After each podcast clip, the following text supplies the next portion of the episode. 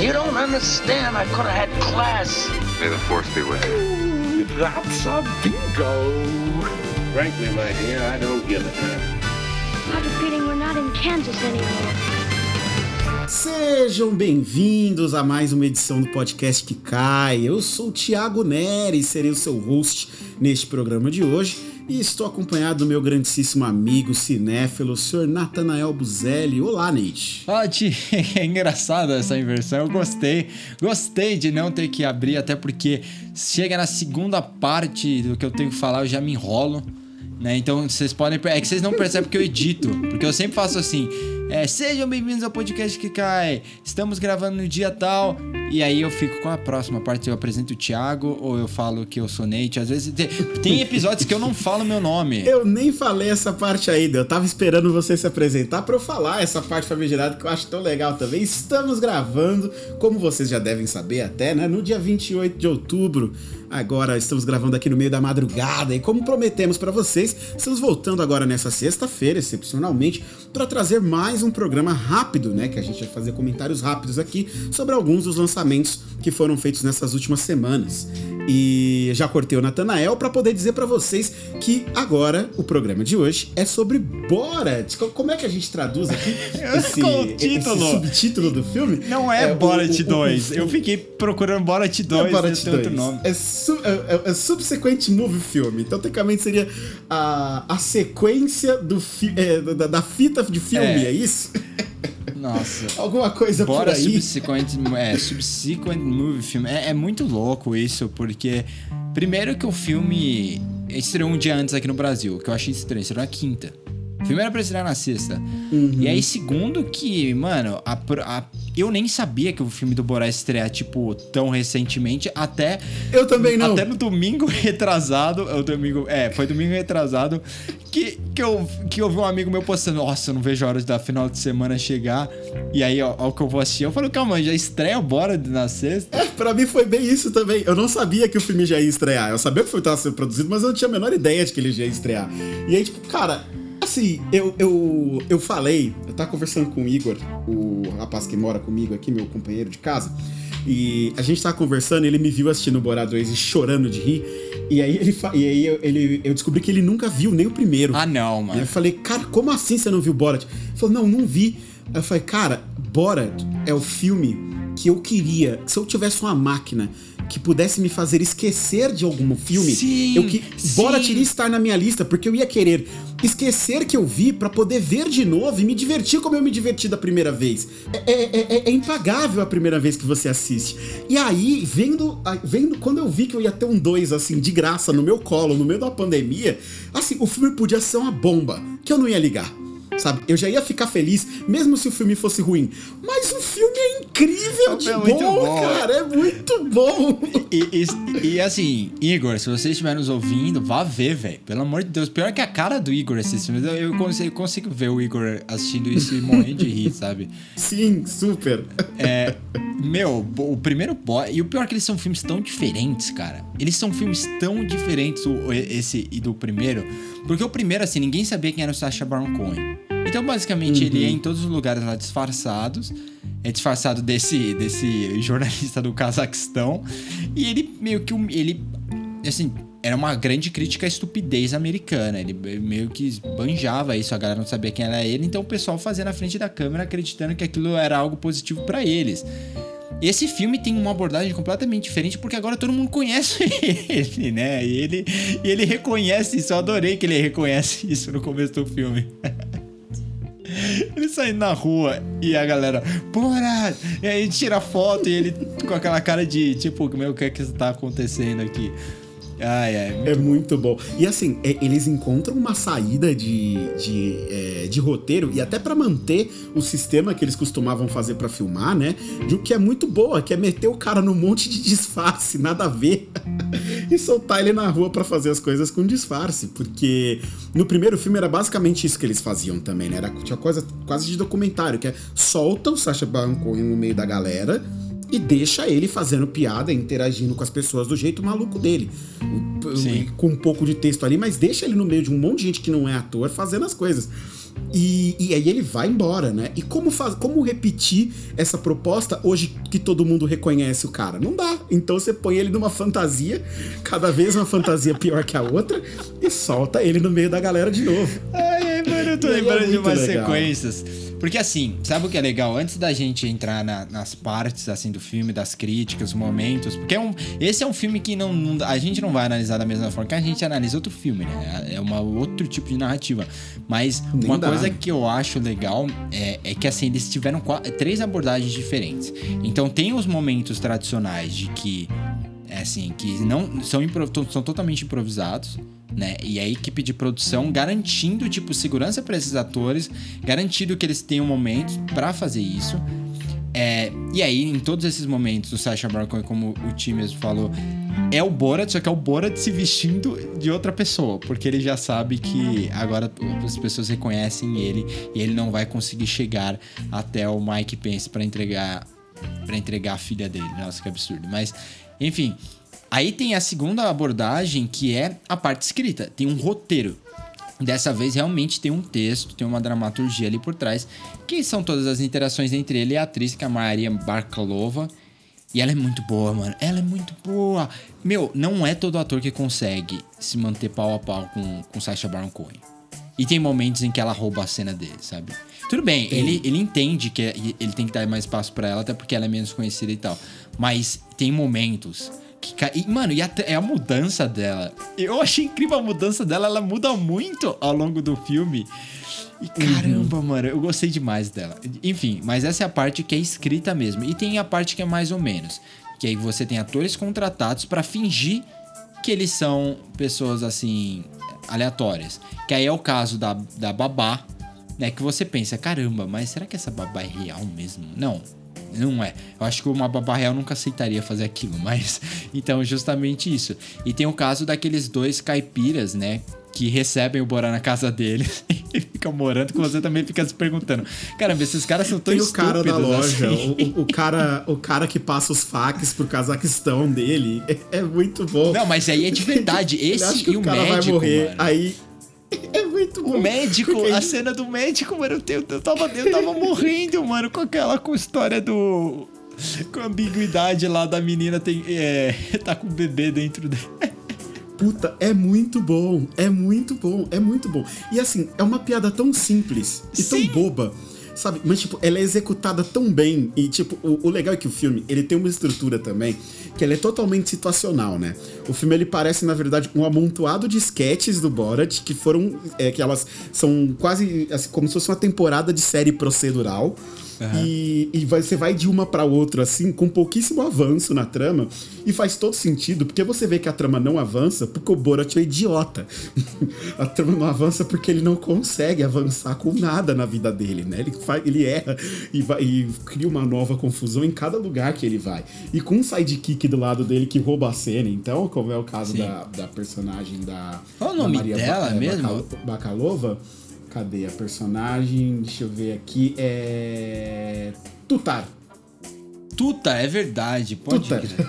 Eles chamam Tuta, nossa, ela é muito boa, cara.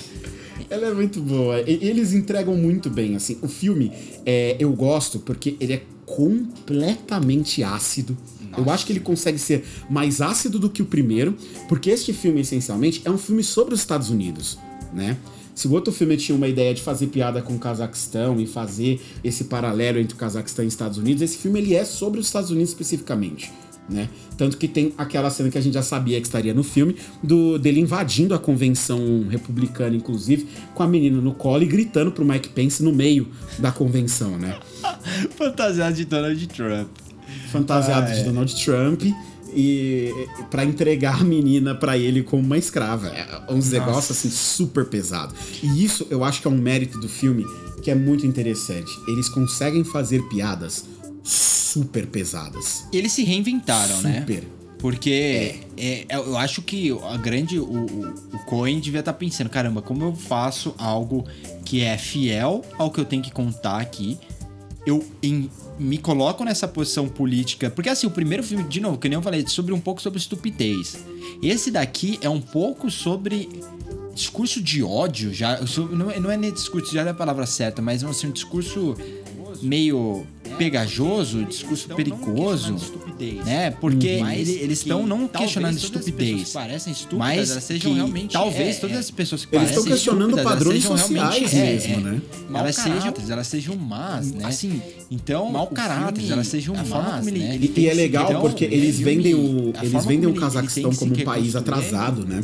Como um país. é, e, e eles colocam, na verdade, as consequências pro Borat logo no começo do filme, por ele ter falado mal do Cazaquistão. E aí eles colocam o Cazaquistão como esse lugar fechado, esse lugar mais atrasado, né? Quase com uma, é, com uma vida quase rural ali e tudo mais. E eles pegam essas pessoas simples e puramente preconceituosas desse país atrasado e toda essa carga que eles trazem pro Borat, que o Borat, no fim das contas, é uma pessoa horrível. E o fato deles colocarem o Borat como um grande fã do Trump e fazerem e, e mudar a relação, é, essa, esse contraste pra dentro dessa característica específica do filme, eu acho isso genial, cara. Eu acho que esse é o pulo do gato do filme e é o que permite a eles fazerem piadas super pesadas, sem que essas piadas é, elas tenham um, elas deixem de ser palatáveis pra você, porque você sabe que as pessoas que ele, tá que, que ele tá retratando e as pessoas que ele gosta, as pessoas que ele tem proximidade, são essas pessoas horríveis também. E aí você Sim. consegue construir a crítica social, né? Você tem que pensar que o, o sonho da, da, da Tutar, né? O sonho dela nada mais é do que viver numa gaiola de ouro, igual a Melania Trump. Nossa, isso, isso, nossa, isso é muito bom. Sabe, cara, isso é muito, pesado. forte. É óbvio que o Trump não gostou disso aqui. Não, eu, bom. se eu fosse o Trump, eu estaria também furioso. Ou não, né? Porque eh, nesse caso eu Thiago, seria se rico você fosse e o burro Trump- pra não ficar furioso. Se você fosse né? o Eu seria Trump, rico, branco você, e burro. você não seria uma pessoa legal, Thiago. É, então. não, não se coloque nessa posição. né? Né, Mas ele definitivamente não tem como gostar disso aqui, né? Porque realmente as críticas são todas muito pontuais e elas são muito ácidas. É, e ele, Então- ele bate de frente com, tipo, o vice do, do cara e com o advogado pessoal do cara, que é o Giuliani no final, né? Que vamos ser sinceros.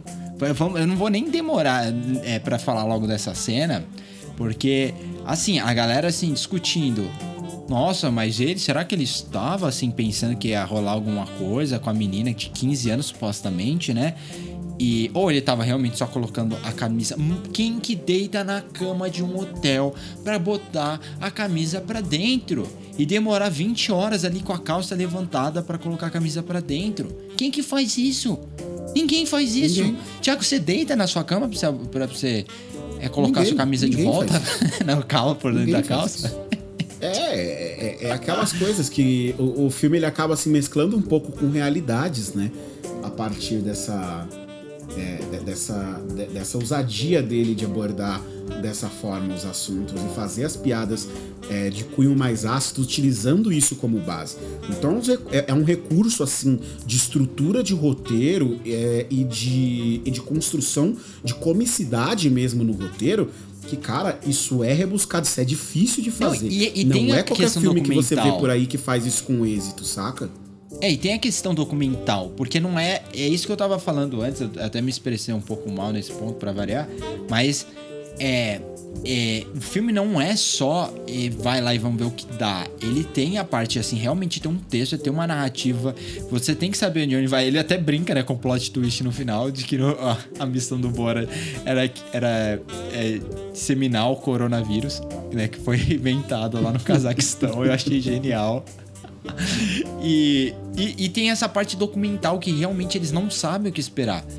Mas assim, se a gente estabelecer que tem esses caras têm um perfil muito claro, essas pessoas brancas, sim, em posição de poder, tem um perfil muito claro, eu vou meter uma câmera dentro da- do quarto de hotel onde tá rolando a entrevista. E eu vou ficar aqui do lado, porque se acontecer alguma coisa, eu tenho que entrar Pra impedir que isso que como bom produtor. E aí, ó, eu acho que você tem um momento aí final, a gente pouco fala de produção mesmo, mas o trabalho de produção desse filme é hum, mano, é um absurdo. Aquela sequência dele cantando, mano, como os caras convenceram Porque aquilo foi agendado. velho. É, assim, tenha certeza que tem muitas coisas no filme que, no fim das contas, foi feito com atores e tudo mais. Sim. Mas eu acho que o principal mérito do filme é que a gente não consegue identificar com facilidade quais cenas são essas. E, é mano, difícil você tudo que identificar você ali quem é vê- ator e quem não é. Quem tá sendo pago pra interagir Sim. ali numa boa, ou quem tá reagindo espontaneamente àquele cara maluco que surgiu ali, saca? É, essa sequência que eu tô falando, que é a sequência do. do como pode dizer assim? É o evento, né? Porque a galera não quer pôr máscara. É, uma, é uma- um protesto em forma de festival que é bem comum nos Estados Unidos fazerem, né? E, e aí eles fazem shows e a galera vai lá porque eles não querem ter que pôr máscara. Nossa, coisa estúpida. E aí, beleza, ali, ali realmente não é improvisado. Tem os atores que são os caipiras, que fingem que são pessoas dali, mas o restante realmente é o povo. Só que a partir do que você falou, a gente tá numa situação agora. É, eu acho que todo mundo tá vivendo isso. Até porque os Estados Unidos meio que dá o tom pro que acontece em, grandes, em grande parte do mundo. É, é que você assiste qualquer uma dessas coisas e, e por mais que pareça absurdo, você não pensa, caramba. Isso totalmente é ficção. Você, na sua cabeça, você, você pensa assim, não, isso, isso pode ser bem real. Isso pode estar acontecendo nesse momento, sabe? Hum, é, então, assim. E a cena do Juliane é meio assustadora porque, caramba, velho. Tipo, você tá vendo, o cara foi. Assim, o cara foi um dos maiores prefeitos de Nova York, sabe? Ele realmente mudou Nova York, ajustou a cidade. A cidade era super problemática na década de 80. É. Mas ele se tornou, como a maioria dos republicanos se tornaram, um imbecil completo.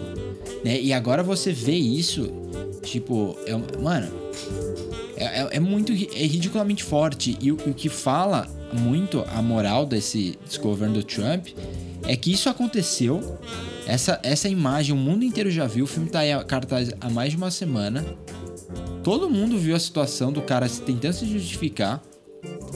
E o presidente dos Estados Unidos ainda confia nesse cara para ser advogado dele.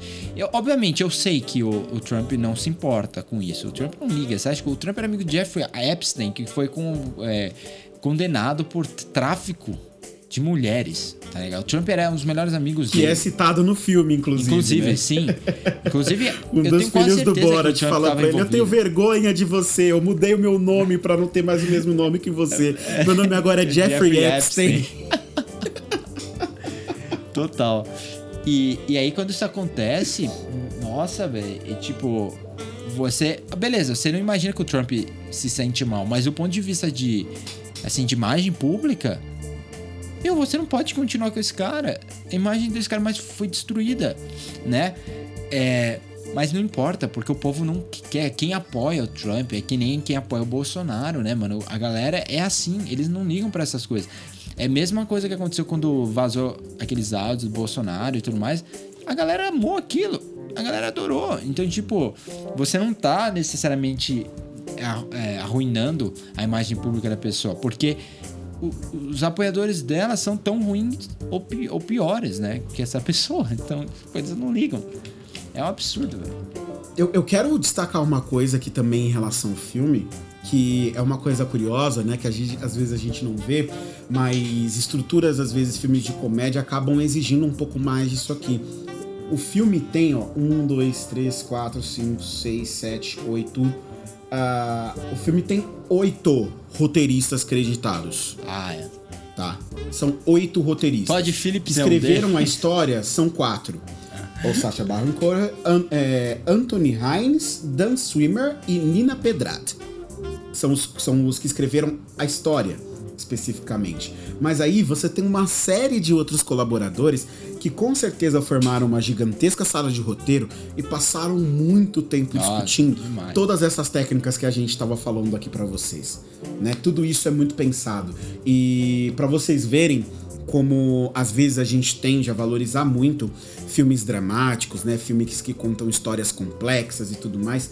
Humor, meus amigos, é tão difícil de fazer quanto, às vezes mais, porque o humor ele tá sempre no campo do inesperado, né? Você só ri daquilo que te causa alguma surpresa, né? O, o- o humor ele vive no inesperado e quando você tem que fazer isso no ritmo que esse filme faz, por uma hora e meia, com um personagem que você já conhece, sem ter, é, sem se repetir, sem fazer o mesmo filme que você fez da primeira vez, aí é difícil. É. Aí é bem difícil. Eu acho que esse Borat, ele é, pra mim pelo menos, ele é uma grata surpresa, tanto do ponto de vista de que eu não de que a gente já falou, né, que não esperava o filme chegando, quanto do fato dele ser tão competente no que ele faz, sabe?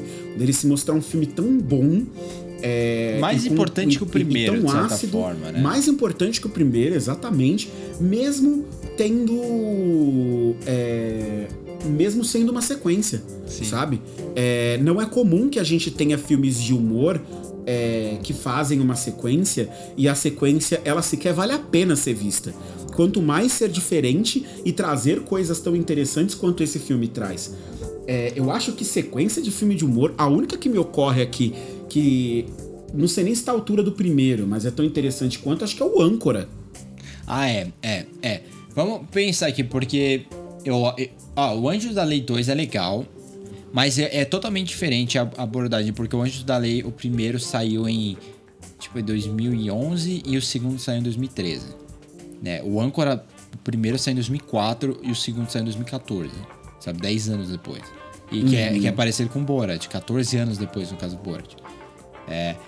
E Nossa, faz tudo isso. faz tudo isso, mano. Meu Deus. E o pior, e o que eu acho, assim, que, gente- que é legal falar, é que o, o Sacha Baron Cohen, ele fez o Bruno depois do Borat, que era a mesma abordagem. Ninguém ainda me conhece, eu vou fingir que eu sou essa pessoa.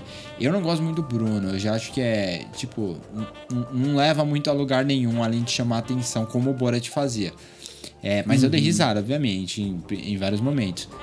É, tem a, principalmente na piada do Jay no final, caramba, é, é muito ridículo. Não consigo não rir, porque é muito absurdo. É, aí ele fez o Ditador, que também tem piadas engraçadas, tem momentos muito engraçados no final. A gente inclusive falou do Ditador, né, quando discutiu a comédia do século, porque Borat tava na, no meu ranking. E e aí ele meio que ficou nesse limbo, né, mano? Porque o que que eu faço, né? Ele foi fazer alguns filmes, ele foi fazer Hugo com, com Martin Scorsese, fez projetos pra TV, é, porque a especialidade meio que era essa, só que agora todo mundo conhece ele. Inclusive fez uma série dramática, né? Spy, que foi pra Netflix. Eu jurava que era comédia. Eu, comecei a assistir, fiquei mó triste, cara, o drama. Aí agora ele realmente conseguiu achar, eu acho que o tom, né, do que ele tá falando. É, no passado, ele fez This is America, que é uma série que foi pro Showtime, que era nessa pegada. Ele fingia que ele era uns, uns, uns entrevistadores aí de extrema direita. E ele tirava coisas absurdas dos políticos e das personalidades que ele entrevistava. Sem que eles soubessem que era o Sacha Baron Cohen, porque ele tava super maquiado. Não era maquiagem tipo Borat. Era, era que nem ele ali de... do cara gordo, sabe? Era um absurdo de maquiagem. E eu acho que essa experiência que ele teve nessa série da Showtime ajudou ele a sacar qual é a próxima meio que aventura com esse personagem. E vem no momento certo, cara. Eu concordo com você. É, ele, teve, ele teve que ter muita maturidade para tomar algumas decisões, mas acima disso tudo, é, com, ele acertou em cheio, sabe? Em cheio. Era, é- era isso. Parece que só tinha. Essa é- era a única história que precisava contar. Ele conseguiu ser um filme super urgente, super recente, né? Porque você, mano, quando eles começaram a gravar esse filme, né? Normalmente quando é um processo de documentário, você começa a gravar há muito tempo. Só que eles já eles conseguiram envolver o lance do coronavírus. Sabe? Então, a minha impressão é que meio que eles gravaram a parte documentada antes e depois eles conseguiram é, meio que juntar as pontinhas aí a, se bobear até agora no final do, do Ah, setembro, sabe? Coisa assim, porque o filme, Com certeza. filme não é difícil, certeza. né, de Eu acho que isso aí, essa, isso aí foi uma decisão tomada na mesa de edição já. Eu acho que com o filme já sendo editado, porque se o filme tava para ser lançado agora, né, como foi, com certeza, quando, quando a gente tava em março, o filme já tava na mesa de edição. É. Há muito tempo, inclusive. Então eu acho que essas partes que envolvem o coronavírus e essas adaptações foi uma coisa que eles fizeram porque basicamente foi então, surgiu uma pandemia, ganhamos tempo, né? E, porra, dá pra fazer aqui com esse restinho de orçamento que a gente tem aqui, dá pra fazer umas piadas boas envolvendo o Corona, né? Sabe Vamos que eu botar tô um lembrando? foda-se. Dele, da cena ridícula dele com o Tom Hanks no final. Ele Puta merda. Puta do merda. lado do Tom Hanks ali, porque o Tom Hanks teve o vírus, né? E, e- e o Tom Hanks, tipo, tá todo diferente, né? Que ele acabou de gravar um filme. E ele tava na Austrália. Ela foi uma das primeiras grandes pessoas a pegar, assim, tipo, de grande nome, a pegar o vírus. E aí, do nada, aparece o Tom Hanks nesse filme e você fala, ah, caramba. É, é isso, pra isso que eu vi. O Tom E é Hanks. a eu lembrei do final de VIP também. especial mano. do filme, no fim das contas, né? De grandes atores, ele é a única. Ele é único, Né, o o- o- eu lembro que o ditador tinha basicamente meia Hollywood foi. Ah, não, o ditador tinha muita gente, Mas é que o ditador é bem atuado também, né? Os, os principais personagens eram todos atores e tal. Esse, Sim, nem, a, a Maria Bakalova, é- quem era ela, né, mano? Tipo, ela é totalmente uma revelação. Ela nasceu em 96, velho, sabe? Então, caramba, é, parabéns pro Sacha Baron Cohen por ter encontrado, assim.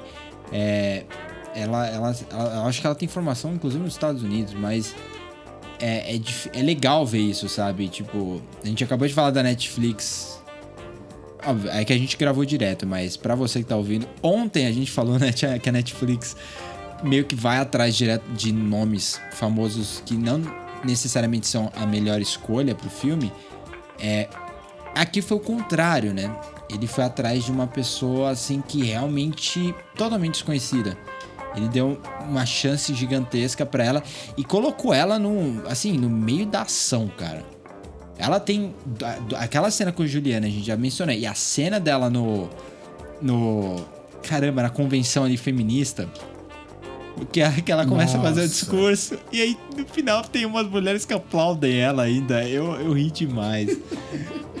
Caramba. Ela aprendendo, ela aprendendo como, como ser uma sugar baby com a, com a menina. Cara, aquilo é muito bom também. É muito bom.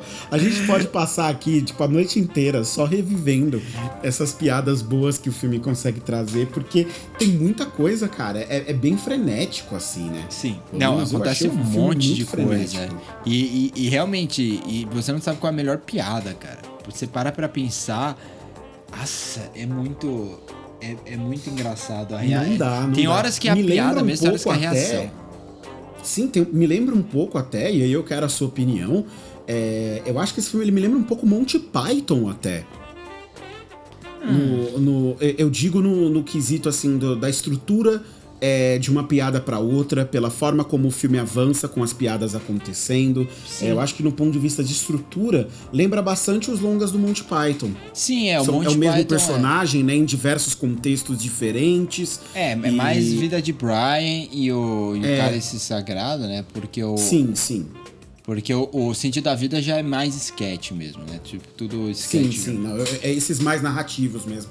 Como a vida É. de Brian foi, foi realmente o que me passou pela cabeça. É, eu realmente acho que tem influência, né? Esses caras, tipo, o Sacha Baron Cohen, o. é, esses grandes comediantes que do momento, principalmente esses caras britânicos, né? E a gente esquece, mas o Sacha Baron Cohen é britânico, ele é inglês. e- ele, ser, ele é- foi influenciado pelo Monty Python, assim, sem sombra de Ah, não, dúvidas. não há dúvida. Sabe, Não há então- dúvida. Eu acho, que de- eu acho que não há ninguém que não seja influenciado por Monty Python mais. Né? É. Acho que a gente não, não consegue mais se dar esse luxo. Mesmo que você não tenha visto nada do Monty Python, você com certeza já consumiu muito conteúdo de pessoas que se inspiraram completamente Demais, neles para poder demais. fazer. É, né? o humor- realmente são um marco ali na o humor comédia. moderno, ele, ele passa o que chega na gente, né? Vamos falar assim, porque a gente acaba consumindo muita coisa que vem dos países de língua inglesa, principalmente Estados Unidos e Inglaterra. Então, se Uhum. você pegar o humor moderno, ele vem de três fontes primárias. assim. Ele vai. é, ele tem essa fonte da TV, que é do Saturday Night Live. E aí você vai ter, tipo, um monte de. Do Murray, que é um dos maiores nomes da comédia. Ele vem do Saturday Night Live. é, e, e tantas outras gerações de comediantes atuais, como Will Ferrell, como a Kristen Wiig, Zach Galifianakis, todos esses caras têm passagem por lá. E aí você tem o Mel Brooks, que também é um dos maiores nomes da comédia, quem, pô, Panzé no Oeste, é, Primavera para Hitler, né? O Jovem Frankenstein é um dos grandes diretores da história de comédia. E o Monty Python, eu acho que são esses três. sabe? As três referências que vamos ter. Obviamente, su- Mel Brooks e, e Monty Python é um pouquinho acima da, da, da comédia que vem do Saturday Night Live, mas é, eu acho que Ah, acaba não, tudo eu, eu acho que um pouco. eu, eu também senti muito essa influência do Saturday Night Live.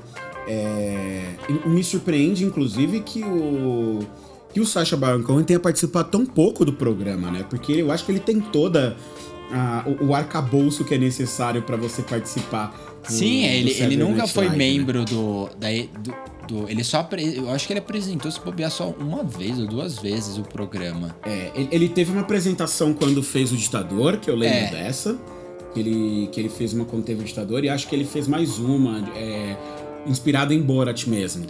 Então, é, deve ter, deve mas, ter foi- feito mas são isso. pouquíssimas participações, né? A gente sabe que é, é- é o programa de humor, acho que o mais famoso do mundo inteiro. Sim, né? sem dúvida. É o- De- de- existe desde exibido em um horário 1975. nobre há tanto tempo, é condensa sempre os grandes humoristas da geração sempre passam por lá.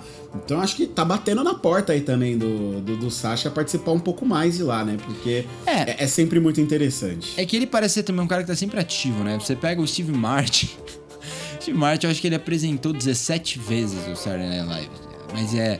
Obviamente, são mais décadas, né? Mas eu acho que hoje, com a globalização, essas, esses grandes comediantes eles perdem um pouco de espaço para outras eh, celebridades, né? Que nem essa semana a gente teve a Adele, que é uma cantora. Ela não foi só cantar no Saturday Night Live, ela foi participar. Ela apresentou o programa também, o que, que nunca aconteceria se fosse na década de 70 e 80, sabe? Então, é, mas eu concordo, né? Sacha Baron Cohen é muito a cara do Saturday Night Live. É, e, e, e é legal ver que, assim, só pra terminar essa, falar, falar um pouco dessa parte da comédia de lá, todo grande comediante americano, ele ter parece que ele teve um momento de grande participação no, Saturday Night Live. Não necessariamente como elenco fixo, mas por exemplo, pega o Alec Baldwin. É, ele nunca, ele não começou no Saturday Night Live, ele nunca foi elenco fixo no Saturday Night Live, mas quando ele começou a interpretar Mas o ele é o Trump, melhor Trump Exato, que eles ele, têm. ele, ele foi, ele se tornou parte do elenco, né? Como é Uhum. featured, ele não é assim, ele não é o elenco fixo ali que vai fazer de tudo. Ele só vai lá pra fazer o Trump, mas ele tá participando e agora o Jim Carrey, né, que tá fazendo o Joe Biden. Nossa, eu estou ansioso. Eu quero muito que o Joe Biden vença a eleição agora, mas não, não só pelo, pelas razões lógicas de sempre, mas é pra ver o Jim Carrey continuar, cara. Porque essa, é. essa sketch, se vocês não viram, gente, vejam. É muito engraçado. Essa sketch do Jim Carrey e o Alec Baldwin, o Alec Baldwin de Trump e ele de. Joe Caralho, Biden. acabei de falar o nome do cara. E ele de Joe Biden, cara, é muito hilário. É Não, mas o hilário. melhor ainda é o La- o Larry David de Bernie Sanders, cara. É igualzinho. É igualzinho. É igualzinho, porque eles são a mesma. Até a voz é parecida, cara. Mas é, mas é isso, né? Então, o Saturday Night Live é assim, pra comédia nos Estados Unidos e até pra entender um pouco, porque um filme como Borá consegue explodir nos Estados Unidos. É, o que o Sacha Baron Cohen fez em 2006, o, o Eddie Murphy fez na década de 80 no Saturday Night Live, sabe? É, ele se vestiu de gente branca numa das sketches mais famosas da Saturday Night Live e saiu pela rua assim de Nova York. Obviamente, não era tão ácido, não era tão pesado, não era tão crítico, até porque o Saturday Night Live é um programa primariamente de entretenimento e é em horário nobre, então meio que você não pode ir lá pra fazer tipo piada de mau gosto, ou humor negro ou falar tipo A palavrão. piada tem que ser PG-13. É, exatamente. Ela pode ser Na crítica, mas tem que ser PG-13. Mas ainda assim tem uma influência gigante, né? Em por que esses filmes fazem tanto sucesso nos Estados Unidos. E aqui não, né? Aqui, é, aqui a gente tem um outro tipo de humor, mas é engraçado que mesmo quando a gente. Quando eles fazem lá, a gente ri também, porque é, isso- é cultural deles, né? Aqui a gente não tem essa cultura dessa sketch, né? Até com os barbichas que a gente adora, a- o programa de sketch deles não é tão bom quanto o de improviso, né? É, não, é bem diferente. Aqui no Brasil, acho que a gente nunca teve um, um programa que chegue próximo a isso. É, A zona do é, Tatiana, a, a gente nem. Não, e a gente nunca nem teve é, espaço na programação. É Porque quando a verdade. gente- é, quando a gente fala de horário nobre na nossa TV, né, aqui no Brasil, o horário nobre ele começa às 8 e termina ali às 11 horas da noite. Esse é o período de horário nobre. E não tem programas de humor nesse horário. No- na, na Globo eu sei que não tem, no SBT eu acho que também não, porque o mesmo o, o do Danilo Gentili é antes, né? Ele, ele passa antes desse horário. Então, o horário nobre não costuma ser ocupado por, por programas de humor aqui no Brasil, e ainda mais um programa que tem essa proposta, né? Que é basicamente juntar diversos humoristas, é, independente deles serem funcionários do canal ou não, o que aqui no Brasil também já é complicado, porque muitos humoristas têm uma exclusividade, né? Exato, Se é. o nosso Saturday Night Live, por exemplo, fosse na Band, o Marcelo Adnet, que é um dos maiores humoristas da atualidade, não poderia fazer. É, e se o- ele quisesse trazer o Danilo Gentili, por exemplo, pra fazer parte do, do programa dele, ele né? não poderia porque ele é do SBT. E, É. e- então, A gente é, vive ainda meio que um né? estúdio system esquisito, né? Na televisão brasileira. Sim, sim, sim. Então acaba, acaba que essa é, essa reunião dos melhores humoristas do país, ela dificilmente acontece, até porque o Brasil tem uma divisão também muito ferrenha de humoristas de direita e humoristas de esquerda que É. dificilmente se entendem, né? Eu, eu, eu dei como exemplo, mas eu acho muito difícil imaginar o Marcelo Adnet e o Danilo Gentili escrevendo piadas juntos, porque eu acho que eles são incapazes de escrever a mesma piada. Sim, porque um é uma são- meba e o outro é muito inteligente. Exatamente. Eu acho que são, mas eu acho que é um pouco. Que assim, falta o bom senso, sabe? O Adam Sandler é um cara que historicamente é. Ele é republicano. Todo mundo sabe que o Adam Sandler Uhum. é republicano. Mas alguém, alguém imagina que o Adam Sandler votou no Trump mesmo? Sabe?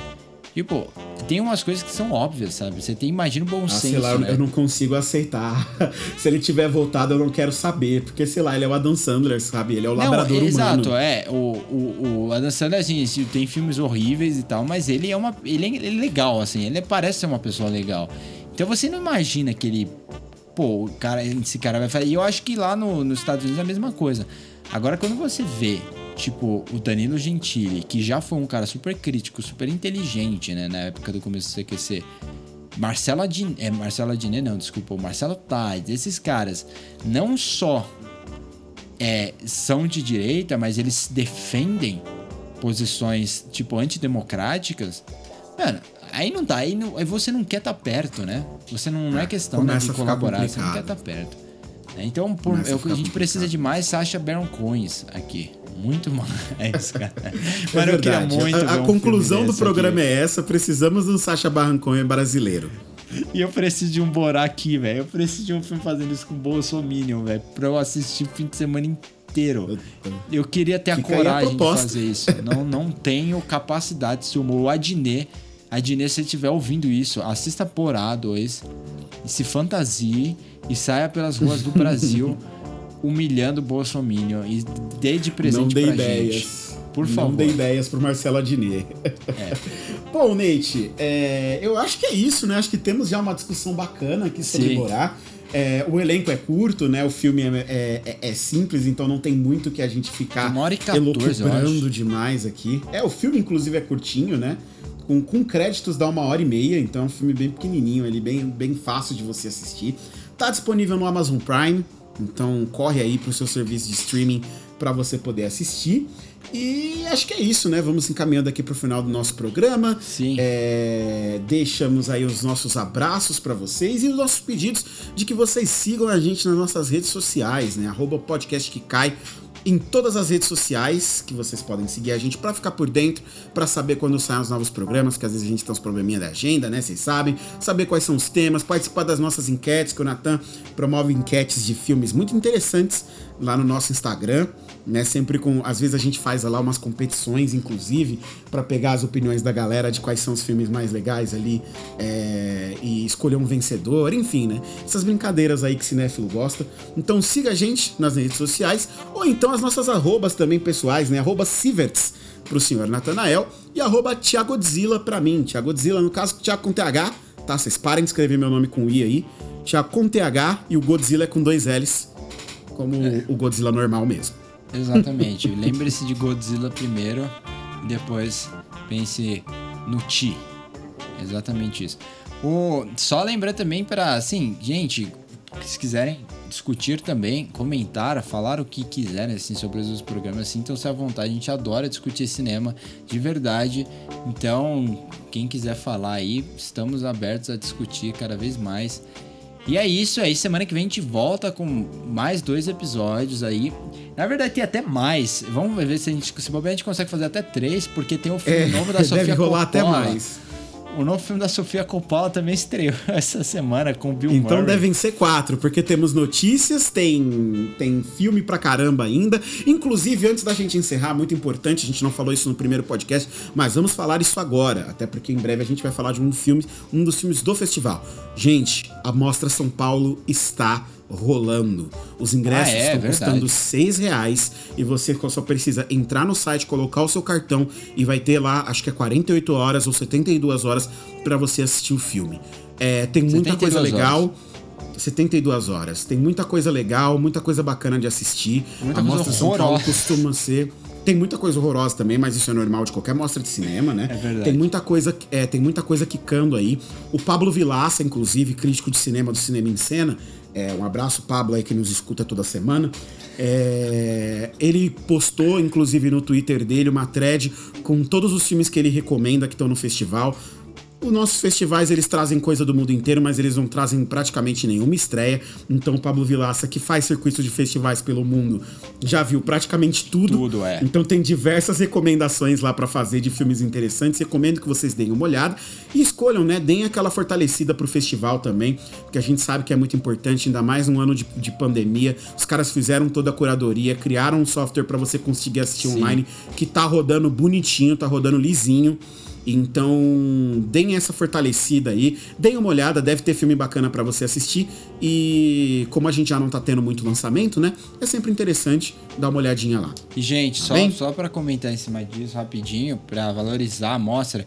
E esse ano eu não tô vendo nada na mostra, realmente não tá dando pra mim. E eu acho que esse Bobeal vai ver mais filmes que eu na mostra esse ano, mas tem que valorizar porque, meu, é muito difícil pra produtora, pensando em, é, em questão de pirataria, né, topar uma amostra que não é tão forte, né? Que não é tão assim chamativa como os festivais de Toronto, Telluride, Cannes, blá blá blá blá, que muitos deles foram feitos online, foram feitos online, é, dá esse espaço, né? Então, o trabalho de curadoria e de produção foi absurdo para realmente conseguir convencer essas produtoras, ó, a gente vai conseguir estabelecer uma plataforma e não vai rolar pirataria aí. Alguns tiveram que conceder algumas alguns desejos dos produtores, né? Então tem um- alguns filmes com umas marcas d'água gigantesca. Isso é um problema, mas enfim, né? É, a gente tem que, é, assim, a, se a produtora falar é a única forma de eu passar o filme é assim, então tem que aceitar. No geral tá dando tudo certo. É, o que eu vi não tive problema algum. Teve algumas pessoas que tiveram alguns problemas com o streaming, mas no geral é persistência aí, porque pelo menos o trabalho tá bom. Ah, caramba, eu queria muito tá, tá vendo os filmes. Eu tenho dois, dois amigos meus que estão acompanhando de tudo, e eles falam direto dos filmes, e aí eu tenho vontade de ver, mas enfim, né? É, Tá legal, tá, le- tá bem legal. Eu tô, eu tô ansioso pra ver o Dal, o, o filme russo de seis horas. Ah, você tá ansioso? Construíram a cidade inteira, uma megalomania sem, sem, com- sem completa noção. eu, eu é raramente muito ouço louco. isso de você. Normalmente eu que sou a pessoa que tô ansiosa pra um filme de 7 horas. Um Pra ver um horas. filme gigantesco desse. É. que assim, o Dal tem tanta história de produção, mas tem tanta coisa maluca por trás daquele filme, que se eu puder ver ele em, em doses homeopáticas e, sei lá, puder ver uma hora do filme por dia, tiver uma semana pra ver ele como se fosse uma série de TV, eu tenho certeza que eu vou ver amarradaço. Então eu tô, tô me preparando psicologicamente pra isso. Talvez eu não veja ele na mostra, justamente por ter só 72 horas pra assistir. E aí vai exigir um pouco demais de mim, são 6 horas de filme. Né? Mas vendo ele pausadamente, como se fosse uma série de TV, eu sei que eu vou ver ele amarradaço. Ai, ai, mas é isso então. Vamos encerrando esse programa de hoje. Muito obrigado pela audiência de vocês. Nos estendemos até um pouquinho aqui no nosso final. Mas é isso, bastante coisa pra falar. Temos mais filmes pra comentar com vocês. Então, um podcast quinta, um podcast sexta. E semana que vem tem mais, meus amigos. Vocês É, não perdem Só sobre o. Dow, eu vou falar pro Thiago que assim que o Thiago ver o filme, se ele gostar do filme, eu já vou frustrar ele com informações que eu tenho sobre a produção desse filme. Algumas eles devem Eita. saber, inclusive. Já. Eu devo saber mesmo, que eu dei uma pesquisada legal sobre o filme, assim, foi isso que me deixou animado de assistir. Mas quem sabe? Quem sabe no futuro a gente não faz um podcast de seis horas também, Ah, pra claro. debater Down Quem cena a você cena. edita, né? Você edita. Você vai edita na fé depois. Vai, vai lá. A gente não tem dó de editor aqui não, gente. Bom, pessoas, é isso então. Muito obrigado pela audiência de vocês e até semana que vem. Tchau, tchau, Nate. Tchau, falou. Understand, I could have had class. May the force be with you. That's a bingo. Frankly, my dear, I don't give a damn. I'm gonna make him an offer, Captain. The moonlight, now boys look blue. Of all the gin joints and all the Million dollars isn't cool. You know what's cool? That's the dreams are made of. What we've got here is failure to communicate. Maria? Shh. We all go a little mad sometimes. Forget it, Jake. It's Chinatown. Toto? I have a feeling we're not in Kansas anymore.